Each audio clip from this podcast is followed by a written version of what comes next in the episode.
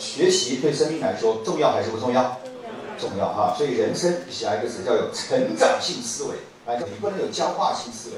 越是贫穷，越是发展不好的人，越是僵化的，越是认为我是什么对的啊？你说一他就说二，你说二他就说三啊，他说你猜着干。所以背后就是没有这种成长性的思维。台湾有一个老人家叫赵一鹤，七十六岁的时候他去念本科。各位，七十六岁可不可以学本科？可不可以？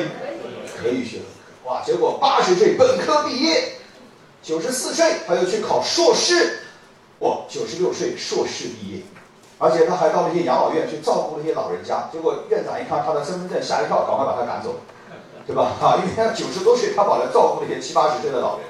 后来他一百零二岁的时候，他又去考博士。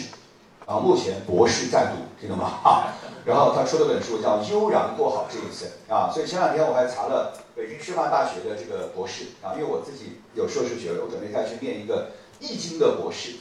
然后呢，我认为一个人要不永远不断的自我探索，遇见最美的自己。